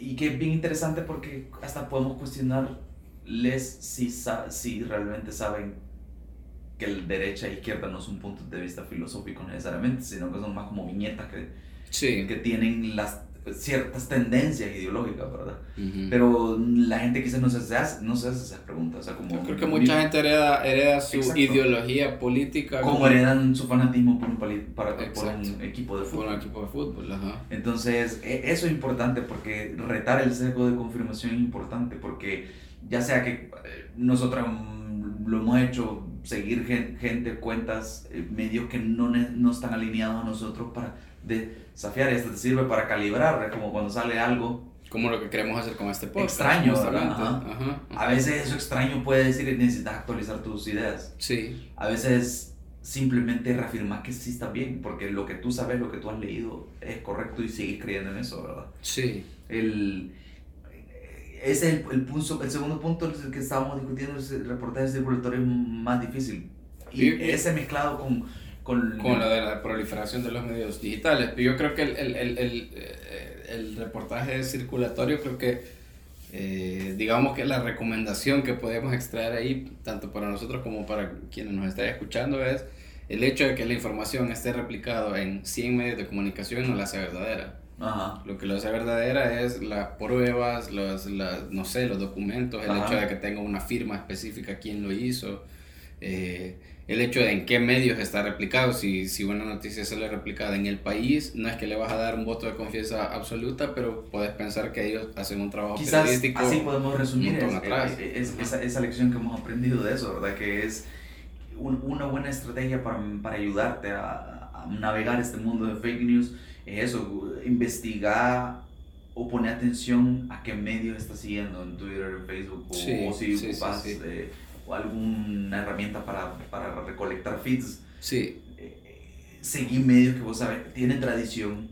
y que se pueden equivocar también, Sí. pero no son un medio que nació hace un año. Y yo voy a agregar algo ahí. Ajá. Un medio digital, una revista o un periódico que tenga un montón de palabras es una buena señal. Porque si, Y que estén bien escritas. Ajá. Ajá, ajá. porque si es corto, está mal escrito, Sí, es el una, diseño de la página es es pobre. una muy mala señal. No ajá. ocupa pie de foto, por ejemplo, no, no, no tienen referencia de quién la tomó la foto. Exacto. O sea, esas cosas, detalles. ve, ve- que tiene un titular pobre y la foto no tiene referencia, ¿verdad? Es porque se la robaron probablemente porque no les importa Sí, la- las atribuciones.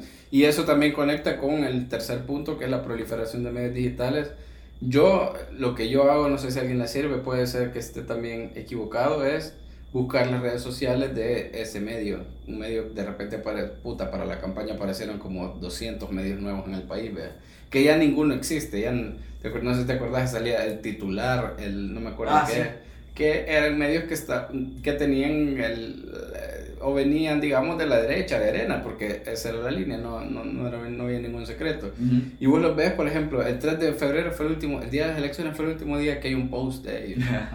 Ya, después de ahí ya, ya no les Ah, interesó. sí, ahorita para, para las elecciones de este año, Arenas, y, y creo que tenía varios, ¿verdad? Sí, Bueno, tenía el titular SB y tenía otro que no me acuerdo cómo se llamaba, pero medios fue de una- derecha, digamos, ¿verdad? Sí, eh, que estoy seguro, o sea, eran fake news, eso está clarísimo, pero que afectaron el voto de más de alguna persona. Eh, pero eso, eso es lo que yo hago. De repente me aparece una información que yo siento, puta, está dudoso, extraño, y voy a ver las redes sociales de ese medio, porque a lo mejor es un medio que no conozco, entonces voy a ver el Twitter, voy a ver, pues yo no ocupo Instagram, pero vayan a ver Instagram, vayan a ver Facebook, y vayan a ver cuál es el lenguaje, cómo es, no hay como una, obviamente no van a tener en su Facebook, eh, en la descripción hacemos fake news, pero ustedes van a ir viendo como cuál es el cuál es el tono, yo creo que te da como más pistas de la seriedad que puede Y esa es la cosa, gente mayor, una generación X iba a decir, pero puede ser baby boomer, es mejor porque pues generación X está cerca. Puta, pero baby boomer se murieron, ¿no? Mm, bueno, puede ser. Puede, puede ser que, que, que, hayan muerto. No, no, no nos clavemos mucho en, la, en, en, en las... En, las etiquetas. En las etiquetas, pero gente mayor que nosotros, nuestros papás, probablemente han de pensar si esto, si esto tiene un medio, si esto tiene una página de internet, tiene que ser real. Como ellos pensaban antes, un periódico existe, entonces tiene que, es, es, una autoridad. Entonces, si esto, el blog o la página, sí. no, la página no, el blog, ¿verdad? El blog, ajá. Que, que, también existe la página. Ajá. Pero yo lo citaba porque el blog es como el más el blog ha sido como de los más insistentes, de hecho. Cabal, pero bien, como pero un típico ejemplo, no de fake news, pero de unos de sitios que están más interesados en el otro, en el punto que se me había olvidado, que era el clickbait, que no ah, solo es. Sí, sí, sí. El clickbait es la herramienta de, para hacer dinero de, de, de medios digitales, ¿verdad? Pero el clickbait es una, una señal también de que tenemos un medio cuestionable. Entonces, no solo nosotros, nuestra generación y los más jóvenes saben lo fácil que es hacer una página web, una página, una, eh, crear tu cuenta en cualquier plataforma. Es en lo que hicimos esto, pudimos haber hecho cinco páginas distintas si tuviéramos el pistro. Exacto. Entonces, eh, lo que tú sugerías bueno, porque cabal, eh, fíjate en qué tan viejo, por así decirlo, que tantos años se ve, que, que tanta trayectoria, que tan en serio se toman el, la marca del medio digital, ¿verdad? se ocupan clickbait. Clickbait es una buena manera también de saber, creo, si tenés información dudosa, no llamemos fake news. Pero pueden cagar las fake news ahí, porque ¿qué, qué, lo, que, lo que va a buscar un clickbait? O sea, va a ser un título que va a ser llamativo. Creo que ese es el, el, primer, el primer golpe que recibís, como de donde empezás a dudar, el, el, el, titular. Ya sea que sea demasiado vergón o demasiado tirado a la, mierda, demasiado increíble, ese es tu primer, el, primer choque que tenés para empezar a para sospechar que está ante una fake news. Y, tenés todo el derecho de abrirlo, si no te has dado cuenta que tenés un medio malo entre manos, ¿verdad? un medio dudoso, abrir, abrir el link cuando veas un clickbait y mira si realmente entregaron lo que te estaban ofreciendo. Esa es otra cosa, sí, sí. Porque si es bien fabuloso lo que te están diciendo y al final no lo entregan, es claramente te estaban viendo la cara, lo que querían era un, un clic de tu parte. Sí, y que es, eso también es un error que pueden cometer periodistas, yo lo he visto, no sé si mencionar el caso porque me voy a meter muy grande verga, pero eh, le pasó a periodista Factum al periodista Brian Avelar, no sé si te acordás, había una nota, hace poco salió, bueno, salió en el 2019, que decía como, era una cita, la titular era una cita de una entrevista, así entre comillas, y decía eh, algo así como, la MS confía en Dios y en Nayib Bukele. Había dos puntos y el nombre de quién decía la, de, de, de quién era la frase. Entonces efectivamente era una entrevista, pero cuando vos entrabas a leer la entrevista, vos te dabas cuenta que el periodista extra, o sea, el periodista casi que puso, el tipo, el tipo al que estaba entrevistando le dijo algo así como, no, nosotros confiamos, primero al inicio le dijo, nosotros confiamos en que este señor Nayib Bukele va a hacer un buen trabajo, creo que ha dado pistas eh, de ir por el buen camino, no sé qué, luego hablaron de otras cosas y, el fin, y, y, y, en medio de la entrevista le dice como, no, nosotros como, como pandilla, como grupo delincuencial, eh, confiamos en Dios y no sé qué y no sé cuánto. Siguiente pregunta es, ustedes me dijeron al principio que confiaban que aquel iba por buen camino, ¿no? Entonces me podría, entonces estaría correcto si digo que ustedes confían en Dios y Nayib Bukele, solo pregunta el periodista. Y el, el entrevistado dice como, bueno, no lo había pensado, pero sí, ajá, confiamos en Dios y confiamos en que este loco haga buen trabajo. Entonces el titular era, confiamos, pero ya te estaba tirando a otra cosa. Ahora, eso no es fake news, eso es una, para mí, eso es una manipulación eh,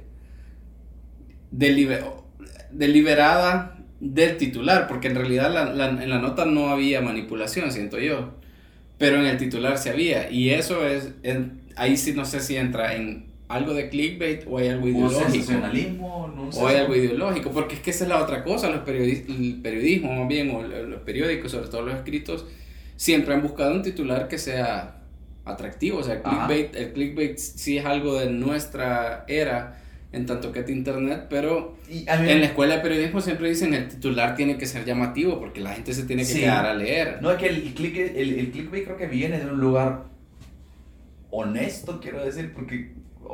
de un lugar legítimo. Legítimo, sí. Porque cada sí necesitas atrapar la atención del, del lector. Sí. Y el titular tiene que ser llamativo, es, es, marketing de tu artículo, de tu medio digital, es la manera en que vendes y convencer a la gente de que tenés la respuesta para ellos. Sí, es como la portada de un disco. Pero, sí, pero no, no, ¿cómo se llama? No, vos podés hacerlo, cabal, como digo, si el, el clickbait, no hay fundamento de lo, del título en el clickbait, lo vas a encontrar al abrirlo. O es lo que me llama la atención de este artículo de Factum, que pareciera, por como me has contado, porque yo no, no lo leí, me, me, pareciera de que es como le puso palabras en la boca el, para, yo yo así lo sentí. para poder decir después él lo dijo lo voy a poner en el titular. Aquí está mi titular pero yo puse solo necesito que él lo confirme lo que yo quiero que él diga yo así lo sentí. Porque tú puedes como eh, periodista inclusive y tú que has estudiado periodismo puedes decirlo porque tú puedes decir yo te puedo entrevistar y te puedo decir te gusta el sexo sí te gustan los animales, sí, ¿verdad? Entonces luego ponemos, te gustan el, sexo y los animales, Ajá. atacamos. Y no, y, no estás mintiendo, entre comillas, pero puta, el mensaje que estás dando ahí, la imagen que estás planteando es... El periodista te puede pisar así en una entrevista, sí, sí, sí. Yo por eso te digo que no sé, o sea, obviamente había una intención de manipulación ahí, no sé si era la intención de ser sensacionalista para que la gente entre y lea la nota, o si llevaba un fin ideológico, porque en este caso en particular me parece que sí llevaba un fin ideológico. A mí me parece por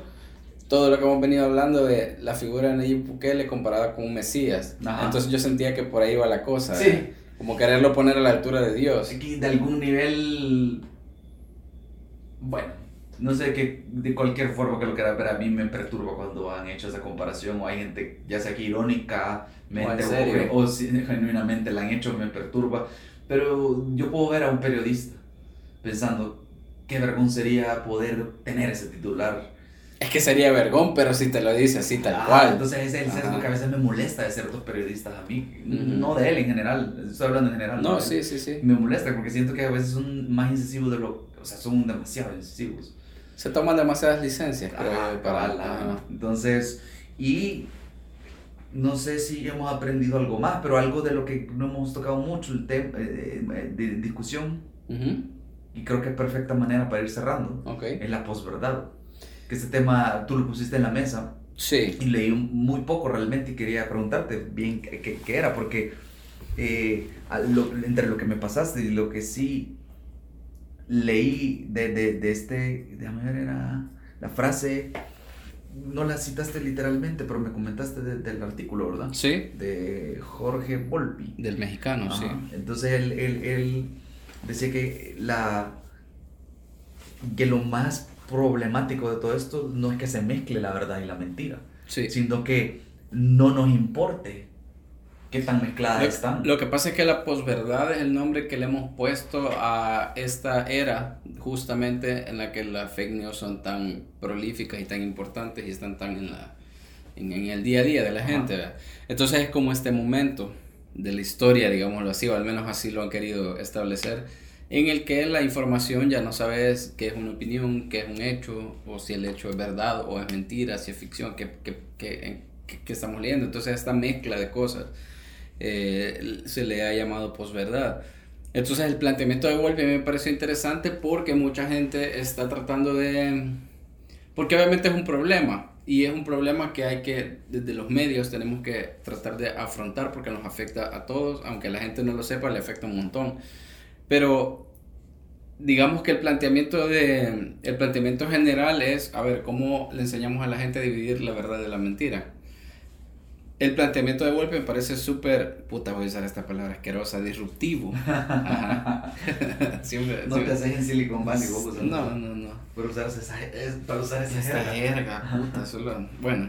Eh, no, entonces me parece interesante porque él dice, el problema no es que se mezclen verdades y mentiras, el problema es que a la gente no le interesa. Ajá. No le interesa discernir qué es una verdad y una mentira, y eso me parece que es muchísimo más profundo. Realmente hasta que, y es un poco recapitular todo lo que hemos hablado, realmente hasta qué punto la gente que no trabaja en medios, que no tiene nada que ver con los medios, que es lo que sea, contador, doctor, lo que sea, está interesada en conocer un fenómeno, un fenómeno social o conocer un hecho o conocer una noticia, eh, conocer si es verdad o simplemente reconfirmar lo que ya siente que sabe. Y a mí me parece que por ahí va un poco más la... Eh, se debería de encauzar más por ese lado de la discusión. Hay una complacencia a cierto punto de... Yo creo que es que, es que no sé, siento que hay, hay un poco de todo, porque es que hay un montón de gente que puede escuchar esto y, decir como puta, pero a mí no me afecta la fake news, yo no pierdo nada con compartir una noticia falsa ni nada. Pero a la larga es como que toda, toda la concepción de la información es la que se va degradando y vamos a llegar a un punto en el que sí va a ser bien problemático. O, peor, o peor aún, el, el, el, ¿cómo se llama? El punto este, me pasó de nuevo, se me fue la idea. No, lo que te quería decir eh, era porque creo que muchas veces las fake news solo las relacionamos y de hecho eh, eso hemos hecho a lo largo de este episodio, solo lo hemos relacionado con temas políticos. Y en el caso de El Salvador en particular es el salvadoreño el, salvadoreño típico, digamos, el salvadoreño trabajador, lo que querrás, es en cierta medida, eh, en gran medida es apático a la vida política, pero vaya, ¿qué pasa de la fake news? que tienen que ver con salud, por ejemplo. Eso ya, ya sí te jode, eso ya sí te toca a vos. ¿Qué pasa con la fake news que tiene que ver con momentos eh, de algún desastre natural? Yo me acuerdo que en... Bueno, en El Salvador a cada rato tiembla, por si nos está escuchando en otro lado. Eh, hace unos dos o tres años hubo un temblor que fue, no, no, fue terremoto, no fue catastrófico, pero sí fue algo fuerte. Y de repente empezó a circular por WhatsApp eh, un audio que era de acá de un experto en terremotos que explicaba por qué ese tipo de temblores era peligroso y por qué lo más seguro es que dentro de dos meses, a partir de ese momento, iba a haber un terremoto súper fuerte y había que prepararse. Y hubo, no pasó más por suerte, pero sí recuerdo que hubo un pequeño pánico respecto a eso. Y era un tipo que hablaba con tecnicismos y todo, o sea, hablaba, bien correctamente, pero luego se, pues nos dimos cuenta que era falso, no era verdad, era alguien, sí, cabal, no sé cuál era la intención. Es, bien chistoso porque yo no sé si pasó, fue en el, no fue en el 2001 porque yo creo que ya estaba estudiando yo ingeniería cuando, cuando bueno, estabas hablando de voice notes, ¿verdad? O algo así. Sí, sí, sí, eran ah, voice notes. No tuvo, no, tuvo, ya, ya había estudiado yo en la universidad. Y yo estudié en ingeniería, entre las clases que llevé, una era de sismología y una de las primeras clases que te dan ahí, o sea, uno de los conceptos básicos de sismología es que los terremotos no se pueden predecir.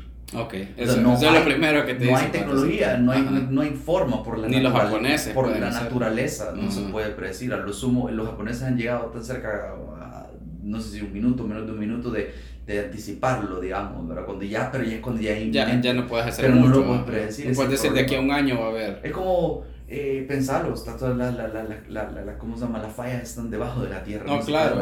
Entonces. Pero vos escuchaste ese audio. Sí, y todavía lo oí eh, que circuló ahorita que, bueno, volvió, como que revivió. Otro, otro, otro, terremoto o algo fuerte. A finales de mayo. ajá, ajá volvió a circular otro, otro audio. No, no, era el mismo, pero era, era, la misma tónica. Que es bien fácil, hoy, hoy, hoy es bien fácil que hay algún joven con mucho tiempo libre que quiera ver el mundo en llamas, ¿verdad? Lo comienza a repartir. Sí. Y se divierte. Después que va, se lo graban con amigos, lo reparten entre su grupo de amigos. En Sí, no, y se luego viraliza prolifera. rapidísimo. ¿Quién lo hizo? Ya no se sabe, ¿verdad? No, pero lo que voy es la gente. Inclusive lo de la mano negra también, porque en un momento cuando... Lo de los viernes negros. Ajá, que dijeron que, balón, ah, sí, que sí, no, tenemos que estar antes de las 12 porque Sí, yo me acuerdo que me acuerdo. estaba comenzando a trabajar en, en un- en el primer trabajo que tuve después de salir de la universidad. Y tengo idea que por esa época habrá sido que, que, que inclusive estábamos con un poco de temor, era lunes o martes, algo así, ni que siquiera era viernes, que decían que ese día iban a salir a matar mareros, ¿verdad? Ok, ajá. Entonces, 7 o algo de la noche, y es bien chistoso que es tan pequeño el país, ¿verdad? Que en efecto mucha, eh, no había mucho tráfico, porque mucha gente se había ido temprano del trabajo, ¿verdad? Sí, sí, Me acuerdo sí, de ese sí. día, no sé si hubiera sido lunes, martes, pero tengo idea que no fue lo mismo, y ese fue antes de que tuviéramos acceso a voice notes tan... Pero era una Sí. cadena, ¿verdad? Ajá. Yo, ah, yo, ah, yo viví algo así, pero con los viernes negros. Hubo uno o dos, no me acuerdo en qué año, pero fue hace unos tres o cuatro años. Y sí recuerdo que, o sea, no, yo estudiaba periodismo, estudiaba periodismo, eh, eh, teníamos como mensajes cruzados. Un montón de gente decía, no, es que ahora el viernes va a haber Ajá. había fuentes oficiales que decían, puta, dejen de creer en esas cosas. Pero puta, estás hablando de que posiblemente te maten, así que mejor tomas todas las precauciones Sí, mejor- posibles. mejor prevenir. Mejor prevenir. Entonces yo me acuerdo que me fui temprano a mi casa de la U, yo siempre pasaba por el centro en, en bus. Puta, 3 de la tarde y el centro era... Porque decían que en el centro iba a ser Ajá. como el... Bien tranquilo. el- no, no había nada, no había nada, pasé rapidísimo, no Ajá. había buses, no había gente, no había vendedores, no había nada. Entonces, a lo que quiero llegar es, a veces la idea que tenemos es fake news, son temas políticos, fake news son hablar de Nayib, hablar de Trump, hablar de etcétera, pero a veces son cosas que sí están bien cerca de nosotros y por eso es importante poner tener, tener las herramientas para, para, para poder discernir qué es verdad o Y- qué es mentira. yo creo que a mí lo, lo, lo, lo que me preocupa de, de, ese ulti- de, de hablar de posverdad y que a mucha gente quizás no le da, no ve la diferencia entre decir, bueno, porque manda verdad esto Ujú. que están hablando, es que eh, literalmente la premisa de, novelas como 1984 de Orwell. Exacto. O sea que eh, él lo dijo hace más de 50 años, ¿verdad? La guerra es la paz. Ajá. Ajá, o sea, hay tantos. Es como. Yo cito esa novela porque es como la, la- el epítome de la, de la distopía de ciencia ficción, ¿verdad? Sí, sí. Pero la caída de esa, de esa sociedad o de ese mundo alterno eh, fue muy. Tuvo, fue el poder que tuvo el gobierno de manipular a las masas. Sí, de reescribir O sea, si hay una- historia. Hay un tratado sobre manipulación mediática. Está en, en, en lo que escribió. Que de hecho eh, es como un libro prohibido que lo pone así, pero al final es como un ensayo eh, que él escribe, que, que Orwell escribe. Y que me parece que es súper, súper valioso, donde explica cómo, por qué la guerra es la paz, por qué la verdad es la mentira. Creo que ese- esa parte es, vea, tiene como un ensayito en medio del libro. Ah, sí, sí, sí. Ajá, ajá, ajá. No Sí, me acuerdo de- cómo se llama. De, de repente, ajá, de repente como ensayo o cuando le, le, re- le revelan, le van revelando al, al- al protagonista los cier- cierta información Ajá, ajá. del partido, ¿verdad? Sí, sí, sí, La sí. información que tienen los, los altos miembros o algo así, ¿verdad? Es bien, es bien cabrón, o sea, porque uno cree que estas, estas distopías que ven en las películas, que leen en las novelas, eh, van a pasar dramáticamente de golpe, ¿verdad? Porque un meteorito, por un, un, un apocalipsis zombie. Sí. Pero lo, lo que asusta de, de, la, de, de las dictaduras y de ese tipo de situaciones es que suceden paulatinamente. Sí, Y suceden paulatinamente cuando nosotros nos dormimos, cuando dejamos de tener criterio, cuando nos tragamos cualquier cosa que nos ponen Sí. enfrente de la pantalla, ¿verdad? Yo creo que por eso, por ahí va como por qué no debería importar tanto el tema de la fake news, aunque no seas periodista o aunque no trabajes en un medio. ¿verdad? O aunque sea bien difícil determinar qué son fake news, por lo que hemos dicho, si está en un wiki o en Wikipedia, Sí. o inclusive a veces se, se, se bajan hasta medios grandes para compartir una noticia. Exacto. un, No, ej- sí, un ejemplo. Que, que, que leímos, el- toda esta tendencia en Estados Unidos, no sé si es mundial, pero en Estados Unidos, de la, de la vacuna para... La vacuna en general. Ok. Hay mucha gente que ya cree que causan autismo. Ah, sí, sí, sí. Todo sí, sí. sucedió porque alguien, un pseudo, pseudocientífico o un artículo, un paper pseudocientífico, a- un, un doctor o un científico con una opinión publicó un artículo, un paper, ¿verdad? Eh, con investigación cuestionable, sesgada, ¿verdad? Rara, so- donde su opinión, parece que opinión podemos usar, era de que las vacunas causaban... Estaban relacionadas directamente con el autismo. Había una relación, yo recuerdo haber, ya recuerdo yo haber leído sobre, sobre el artículo o algo. Sí hay una especie de relación, pero no es una correlación, no es una correlación confirmado, que se haya confirmado. Y después aparecieron un montón de científicos, doctores y todo esto desacreditando el artículo. Pero ya, Pero ya había gente- corrido la voz. que ahora hoy yo vengo eh, 21 años después a leer el artículo, busco esto, si yo, yo creo que Ujú. las vacunas son malas, Ajá. tengo un hijo y creo eso, a mí no me gusta, aquí a mí quizás no me gustan las vacunas y veo a mi hijo o hija y digo, puta, no, es que las vacunas no, no puede ser, busco y encuentro ese artículo que me puede decir, ¿verdad? Sí. Que no, y hay cables, otro ejemplo donde no solo es político esto, ¿verdad? Sí. O sea, puedes poner en peligro la vida de alguien, donde ya está demostrado, o sea, la civilización eh, ha crecido como ha crecido, o las ciudades o las sociedades han logrado detener la, la propagación de estas enfermedades por, por vacunas. Y que han hay gente que ha muerto de enfermedades prevenibles, hay niños, perdón, que han muerto de enfermedades prevenibles en Europa, en países desarrollados, porque había Así un movimiento antivacunas Entonces, entero. Hay, hay verdades que... Lo chistoso que después de tanto tiempo comenzamos a cuestionarla, ¿verdad? Como que vuelve otra vez un poco la edad Y está el media, problema o el terraplanismo. Del que por estamos ejemplo. hablando, Sí. ajá, del sesgo de confirmación. O sea, muchas veces las fake news son como un bálsamo porque sin mucha búsqueda, sin leer un libro, podemos confirmar nuestro punto de debate en una Exacto. discusión. Ajá, ajá. Bueno. Bueno, yo para, ir- para cerrar ya hoy sí definitivamente, eh, me parece que es un buen caso este del Pizzagate, no sé si lo leíste. Ah, sí, sí, lo. Eh, es de verdad, esto no es fake news, esto de verdad pasó. Eh, en Estados Unidos, un tipo de 28 años, eh, puta, por aquí puse el nombre, se me olvidó. Bueno, un tipo de 28 años viajó, eh, creo que era de Carolina del Norte, agarró su carro y se fue para Washington, D.C. eh, armado y empezó y atacó una pizzería, por eso se llama la- el Pizzagate. Ajá, eh, atacó a una pizzería. Por suerte nadie resultó lastimado porque parece que solo a- amenazó a la gente y luego llegó la policía y disparó al aire, no sé qué. Pero ¿qué es lo que había pasado? La idea de él, la intención de él era buena.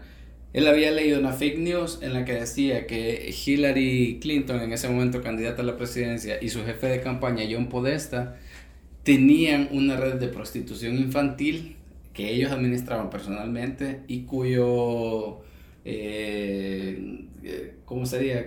La fachada. La fachada, ajá, que ocupaban era el de esta pizzería, pero en realidad abajo de la pizzería, en una bodega, y estaban todos los niños. Ajá. Entonces este tipo de 28 años leyó esta noticia, creyó que era verdad y se fue con la buena intención de rescatar a, a los niños, vea. Ajá. Y luego, puta, resultó que no existían los niños, que no existía una red de prostitución infantil, al menos no una dirigida por Hillary Clinton y John Podesta. Y al tipo lo metieron preso. La suerte que él tuvo es que nadie salió herido ni nadie salió, Ajá. nadie salió, eh, nadie falleció, vea. Pero en, la, en uno de los videos que estaba viendo sobre este caso, recogen las, las palabras de la jueza. Le- creo que le dieron como cuatro años, porque como es asalto no es tan, no es tan grave. ¿verdad? Ajá.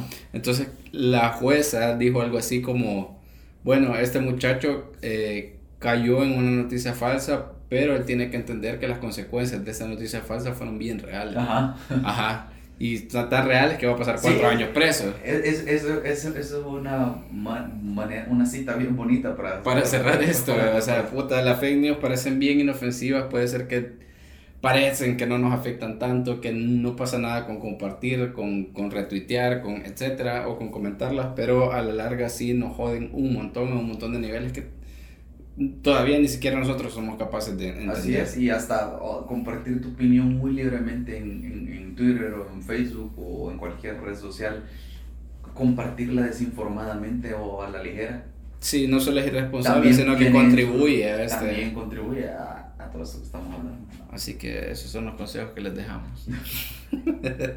no compartan, solo compartan cosas de Voxbox, compartimos opiniones informadas. Eh, ojalá que nadie de facto me haya leído, haya escuchado esto. Es una crítica constructiva. No, una crítica constructiva. Yo le tengo respeto a esa revista. Cierto respeto a esa revista. Bueno, adiós. Ya estuvo. Esto fue Opiniones Cuestionables, el podcast de VoxBox. Hasta la próxima.